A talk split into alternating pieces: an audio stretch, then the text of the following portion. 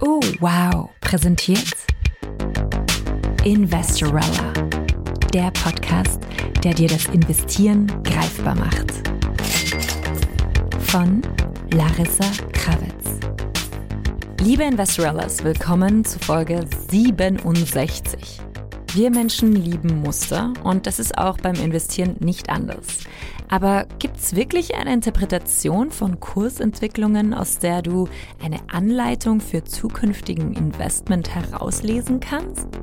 Larissa geht diesmal der sogenannten Chart-Technik auf den Grund und erklärt dir, warum sie mit großer Vorsicht zu genießen ist.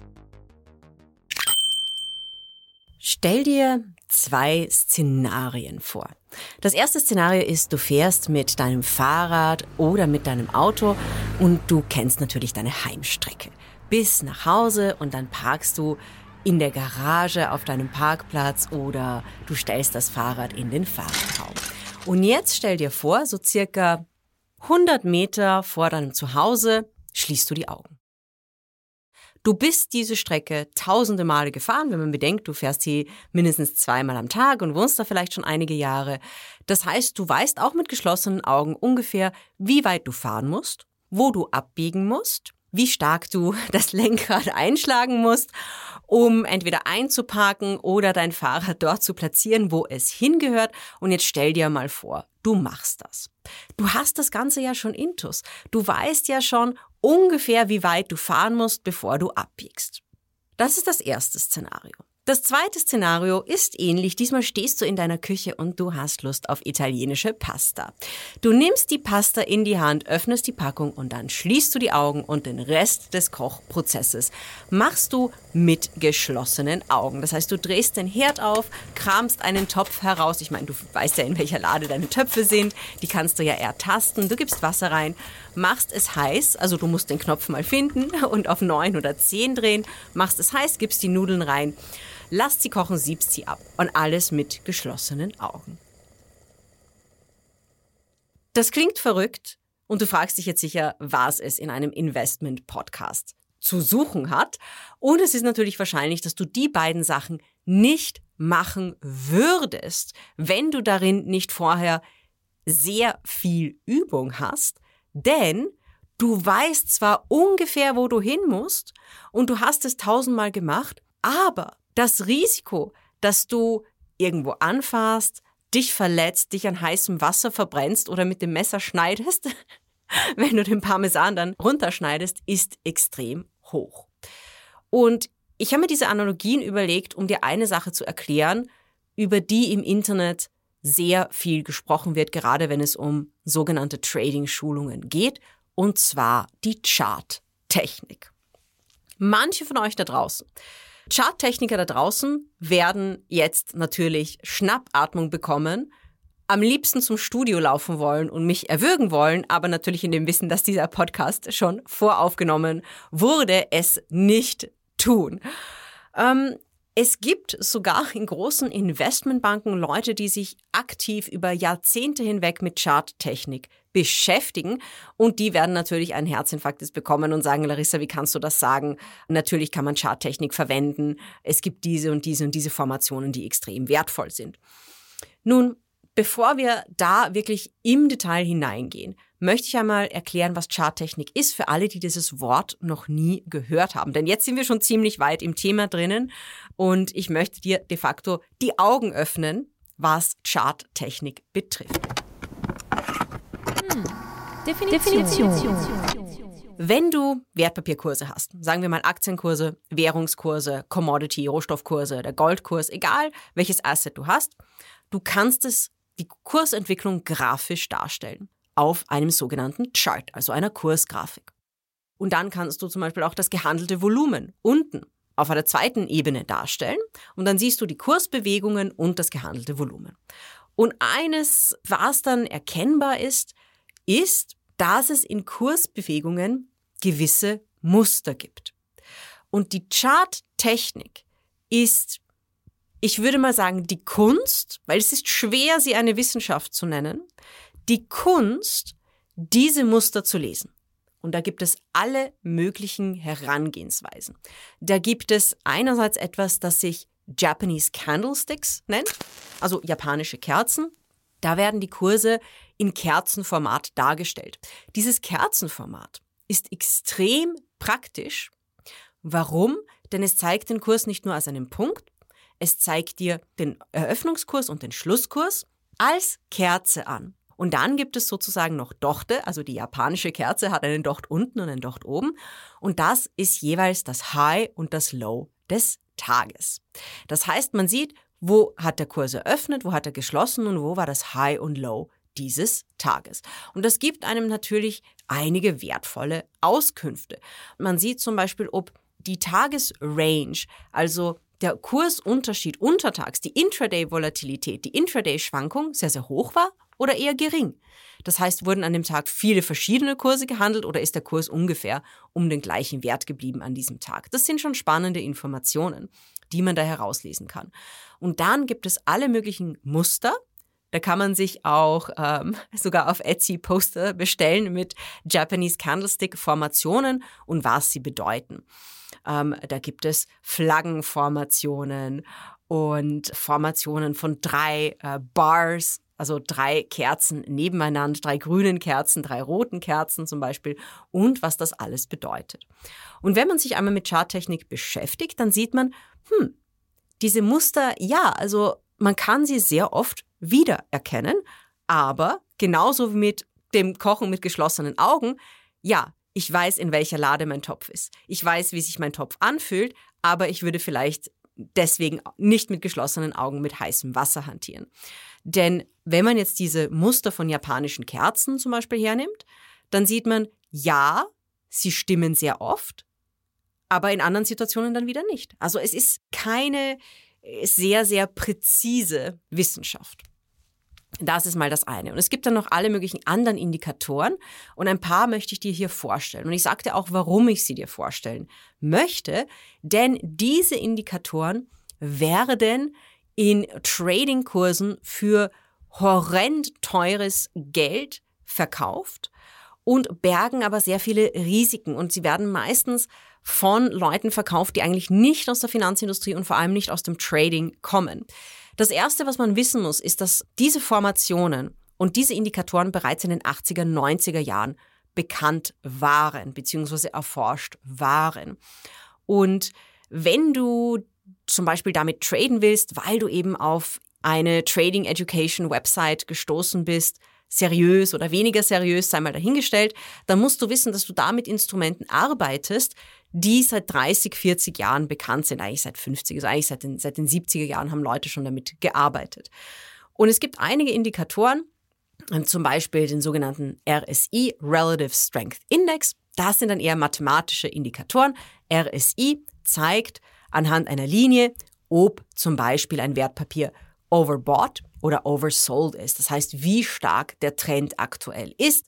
Gibt es aktuell wesentlich mehr Verkäufer? Ist es in einem Verkaufstrend oder ist es in einem Kaufstrend? Also das zeigt der RSI. Und dann gibt es mathematisch basierte Indikatoren, zum Beispiel ähm, Moving Averages, gleitende Durchschnitte. Da wird immer, gibt es verschiedene Berechnungs- Methoden immer ein Durchschnitt der Kurse der letzten x Tage, zum Beispiel der letzten 20 Tage, der letzten 50 Tage, der letzten 200 Tage genommen und dann legst du diese Durchschnitte aufeinander. Und dann siehst du, okay, der 50-Tage-Trend, der 50-Tages-Durchschnitt, liegt der unter oder über dem 200-Tages-Durchschnitt. Und wie machst du deinen Moving Average Indikator? Nimmst du den normalen Durchschnitt oder nimmst du einen exponentiell gewichteten gleitenden Durchschnitt? Warum den exponentiell gewichteten? Dieser gewichtet die jüngeren Kurse höher als die älteren. Und da sagt man ja, das, was in den letzten paar Tagen passiert ist, trendmäßig, hat mehr Signifikanz als das, was vor 40 Tagen passiert ist. Und deswegen eben exponentiell gewichteter gleitender Durchschnitt gegenüber dem normalen gleitenden Durchschnitt. Nun, da sind wir schon bei der ersten Sache. Wenn man sich mit Charttechnik beschäftigt, was nehme ich? Nehme ich den normalen Durchschnitt oder den exponentiellen Durchschnitt? Das müsste man eigentlich je nach Wertpapier messen, also schauen, welcher Indikator passt hier besser. Das ist schon mal das eine, dass die Charttechnik nicht zu einer sehr präzisen Wissenschaft macht, denn du müsstest den Indikator eigentlich an jedes Wertpapier anpassen. Und die nächste Frage ist, wie viele Tage? Wie viele Tage schaue ich zurück? 250? Das ist so ein gängiger Indikator, mit dem man arbeiten kann. Da sieht man, ist der 50-Tagestrend über und unter dem 200-Tagestrend. Aber warum 50? Und warum 200? Das müsste man auch bei jedem Wertpapier anpassen. Und da sind wir schon bei sehr schwierigen Details der Charttechnik. Oh my God. Dann gibt es etwas, das sehr ähnlich ist, das eben auch auf gleitenden Durchschnitten basiert und da gibt es sozusagen Volatilitätsbänder, das sind die Bollinger Bands. Sehr, sehr, sehr beliebt in Tradingkursen, in Charttechnikkursen. Und da hat man quasi so einen Kurskanal und man kann messen, ob der Kurs am unteren Ende oder am oberen Ende des Kanals ist. Und normalerweise bewegt sich der Kurs in Wellen. Das heißt, wenn er am unteren Ende des Kanals ankommt, dann sollte er wieder steigen. Wenn er am oberen Ende des Kanals ankommt, dann sollte er eher fallen. Und man kann all diese Indikatoren mischen und dann vielleicht noch Fibonacci Retracements dazugeben.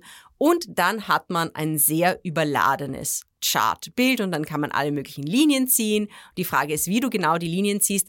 Deswegen sage ich immer, Charttechnik ist eine Kunst, keine Wissenschaft, weil es da sehr, sehr, sehr viele Variablen gibt, die extrem schwer mathematisch zu bestimmen sind. Und deswegen, wenn man sich jetzt ansieht, die, die Wissenschaft zur Charttechnik, es gibt gewisse Indikatoren und es gibt einen ungefähren Hinweis darauf, dass sie funktionieren. Aber es ist ein weiter Weg zwischen einem ungefähren Hinweis und einem erfolgreichen Trade. Und das ist etwas, das die Charttechnik sehr, sehr stark verschweigt. Und du kannst, wenn du sagst, nein, nein, Larissa, ich finde Charttechnik cool und ich habe gehört von dem und dem und von der und der, Charttechnik muss ich unbedingt lernen, dann lade ich dich auf ein Experiment ein. Und nein, dieser Podcast ist schon verrückt genug. Du musst für dieses Experiment nicht die Augen schließen. Alles, was du brauchst, ist ein Chart und ein Stück Papier und idealerweise eine Freundin oder einen Freund, der oder die dir dabei hilft. Sagen wir mal, du beschäftigst dich ein bisschen mit Charttechnik. Dann geh zum Beispiel auf Yahoo Finance oder Teletrader und hol dir einen Chart. Irgendeinen Chart, sagen wir einen Euro-US-Dollar-Chart, einen Nasdaq-Chart, was immer, oder ein Gold-Chart von mir aus. Und sag deiner Freundin, sie soll den Chart mit einem Blatt Papier verdecken und nur die ersten paar Kurse auf der linken Seite zeigen. Und dann soll sie mit dem Blatt immer weiter nach rechts gehen, sodass du ein paar der japanischen Kerzen siehst, bis die erste Formation kommt. Und dann musst du raten. Du siehst den Rest des Charts natürlich nicht. Dann musst du raten, okay, wie geht's jetzt weiter? Und schreibe dir das auf. Oder nein, damit du nicht schummelst, deine Freundin soll das aufschreiben. Und dann sagst du, hier würde ich kaufen. Dann geht sie mit dem Blatt weiter ein paar mehr Kurse kommen hervor und dann würdest du sagen, hier würde ich verkaufen und das und das machen. Und so gut wie alle Menschen, mit denen ich dieses Experiment gemacht habe, fangen bei der Hälfte des Charts an zu lachen. Denn Charttechnik, alles das, was man über Charttechnik lernt, ist retrospektiv total logisch. Wenn man sich das ansieht, dieses Bild, dann sieht man, ah ja, hier war die, der Docht dieser Kerze außerhalb des unteren Bollinger Bands. Natürlich sieht man das und man sieht ja auch, wenn man den Chart so sieht, dass der Kurs nachher gestiegen ist. Und dann würde man meinen, das funktioniert. Wenn man aber in der Trading-Situation selbst ist, dann ist das ganz, ganz anders, weil dann sieht man ja die Zukunft nicht. Dann weiß man, okay, das hat funktioniert und dann sieht man vielleicht, okay, dieser Docht ist unter dieser Linie, jetzt sollte ich kaufen. Aber was ist, wenn die nächste Kerze dann auch unter dieser Linie ist? Dann verfällt man normalerweise in Panik. Und deswegen ist dieses Experiment mit dem Blatt Papier so unglaublich mächtig. Es zeigt nämlich auch, wie wir als Menschen kognitiv drauf sind. Wir lieben es natürlich, Muster zu sehen. Deswegen ist die Charttechnik auch so attraktiv, denn äh, gerade wenn man jetzt zum Beispiel von Fibonacci Retracements spricht, da sagt man, es gibt äh, das, das, das Golden Ratio, also das goldene Verhältnis und das sieht man überall in der Natur. Da gibt's dann so tolle Bilder, das sieht man überall an Pflanzen. Und da lade ich dich auch einmal in deinen eigenen Garten oder in den nächsten Park zu gehen und zu schauen, okay, man sieht diese Verhältnisse überall an Pflanzen, aber manchmal wachsen die Pflanzen auch einfach ganz anders und sehen ganz anders aus. Und genauso ist es bei Kursen und genauso ist es bei Charts. Und ja, es gibt gewisse Muster am Finanzmarkt, aber das sind ungefähre Orientierungspunkte. Und deswegen ist es so schwierig, gerade im aktiven Trading mit Charttechnik wirklich gute Entscheidungen zu treffen. Wenn man unbedingt will, dann kann man es als Zusatz verwenden zu allen möglichen anderen Analysemethoden. Und die Institutionen, die Charttechniker haben, denn das ist ein Beruf und es gibt auch in den USA das Institut der Charttechniker. Die werden meinen Podcast höchstwahrscheinlich relativ hassen, aber ich hätte kein Problem mit ihnen darüber zu diskutieren. In diesen Institutionen wird die Charttechnik auch nicht alleine verwendet, sondern das ist etwas, das als Zusatzanalyse-Tool angewandt wird zu allen möglichen anderen Methoden. Also wenn du unbedingt damit arbeiten willst, dann bitte lerne alle Dinge, nicht nur das und mach dieses Experiment mit dem Blatt Papier. Wenn du ein sehr ehrlicher Mensch bist, der dazu tendiert, sich nicht selbst anzuschwindeln, dann kannst du es auch alleine machen. Da musst du jetzt wirklich die Augen zumachen, hol dir den Chart her, halte das Blatt Papier darauf, ohne dass du die zukünftigen Kurse siehst und versuch Trading-Entscheidungen zu treffen. Schreib dir auf, wo du traden würdest, bevor du das Blatt weiterschiebst, bei welchem Kurs und dann am Ende, wenn du bei der Hälfte des Charts noch nicht total am Lachen bist, dann am Ende Werte aus wie viel Gewinn oder Verlust du ehrlicherweise gemacht hast. So, das war wohl eine der verrücktesten experimentellen Folgen dieses Podcasts. Und was ich eigentlich damit sagen möchte, ist, Charttechnik wird als ein absolutes Wundermittel vermarktet. Es wird als etwas vermarktet, mit dem du dich mit wenig Aufwand reich traden kannst. Bitte fall auf diese Dinge nicht rein, sondern liest dir Studien zu Charttechnik durch. Es gibt ein paar, die eben ein paar positive Hinweise enthalten. Es gibt sehr viele, die sagen, nein, Charttechnik ist mehr eine Kunst als eine Wissenschaft. Und mach dieses Experiment mit diesem verdeckten Chart, mit diesem Blatt Papier. Denn wenn du wirklich jemals damit traden solltest, dann stehst du genau vor dieser Entscheidung. Dann siehst du nämlich die Zukunft nicht. Dann schaust du nicht Bilder aus der Vergangenheit an und sagst dir, hey, das waren die Muster der Vergangenheit und deswegen glaube ich, dass das funktioniert. Denn wenn du auf Basis dieser Muster Entscheidungen für die Zukunft treffen musst, dann sieht das Ganze emotional und auch im Detail ganz anders aus. Und ganz wichtig noch, bevor du dir einen nicht so seriösen Charttechnik-Kurs von jemandem auf YouTube um mehrere tausend Euro zulegst, lege dir ein seriöses Buch über Charttechnik zu. Die gibt's auch, das kostet dich vielleicht 20 oder 30 Euro. Da gibt's einige Bestseller über eben die charttechnische Analyse. Und sei wirklich vorsichtig bei diesen Dingen. Es gibt sehr, sehr, sehr selten Wundermittel am Kapitalmarkt. Also bitte pass auf bei allen Indikatoren, die dir verkauft werden, als das Ding, mit dem du dich reich traden kannst. Das war Folge 67 von Investorella. Danke dir fürs Zuhören. Wenn dir gefällt, was du hörst, dann schreib uns doch einen netten Kommentar oder eine gute Bewertung in deiner Podcast-App. Und empfehle uns gerne weiter. Dafür kannst du zum Beispiel diese Folge auf deinen Social-Media-Kanälen teilen und uns verlinken. Damit hilfst du uns sehr, mehr Finanzbildung unter die Menschen zu bringen. Für mehr Hörstoff empfehlen wir dir in dieser Woche den Oh Wow Podcast Philosophieren mit Hirn mit der Philosophin Liz Hirn. In Folge 25 geht's, passend zur Urlaubssaison, um das Thema Reisen. Geht es heute eigentlich noch ohne schlechtes Gewissen? Kosmopolit, Kosmopolitin. Wo kommt denn dieser Begriff eigentlich her? Und diese Idee ist, ihr habt es wahrscheinlich schon geahnt, keine des Jetsets, sondern eine der Antike. Der Philosoph Diogenes soll auf die Frage nach der eigenen Herkunft geantwortet haben, er sei Weltbürger. Die grundlegende Frage aber an den Kosmopoliten blieb dieselbe über all diese Jahrhunderte hinweg. Wie kann man sich der gesamten Welt zugehörig fühlen, wenn man sie nicht kennt? Und eben an diesem Punkt kommt das Reisen ins Spiel. Wir hören uns nächste Woche noch einmal vor der Sommerpause. Bis dahin, mach es gut und baba. Investorella, der Podcast, der dir das Investieren greifbar macht. Von Larissa Krawitz. Dieser Podcast wurde präsentiert von Oh, wow.